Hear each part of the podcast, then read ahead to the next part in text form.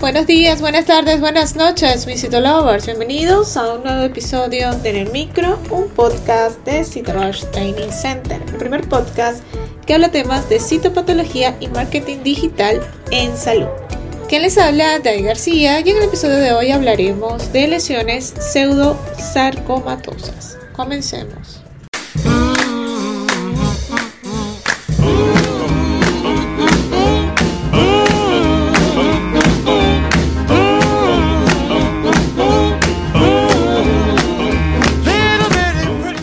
En las partes blandas pueden observarse una gran variedad de proliferaciones pseudosarcomatosas, difíciles de diferenciar de los sarcomas verdaderos por medio del estudio citológico o por el histológico.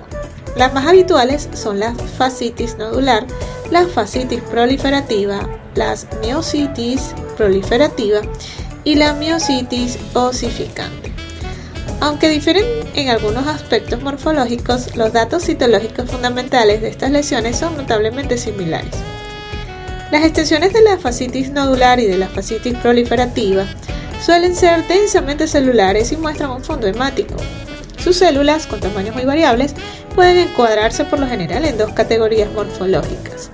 El grupo más numeroso consta de células fusiformes de carácter bipolar con prolongaciones celulares largas y desvaídas, y con un citoplasma azul claro, ocasionalmente vacuolizado.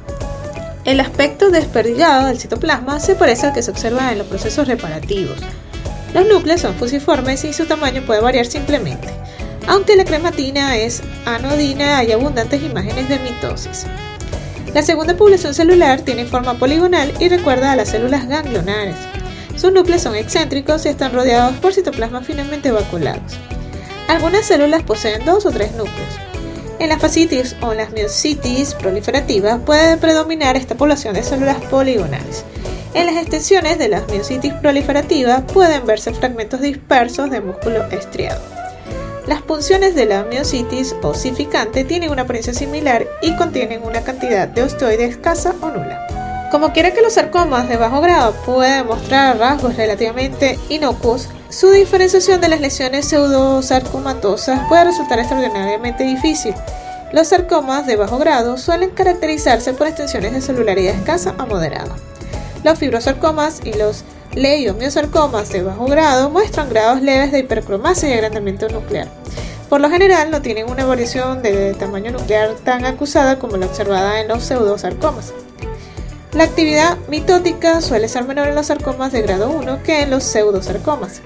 La mejor manera de hacer esta distinción consiste en tener en cuenta que la variación del tamaño y la forma de los núcleos es mayor en los pseudosarcomas, pero que la cromatina es más grumosa e irregular en los sarcomas verdaderos. Los sarcomas no poseen por lo general las prolongaciones citoplasmáticas desvaídas propias de las lesiones pseudosarcomatosas.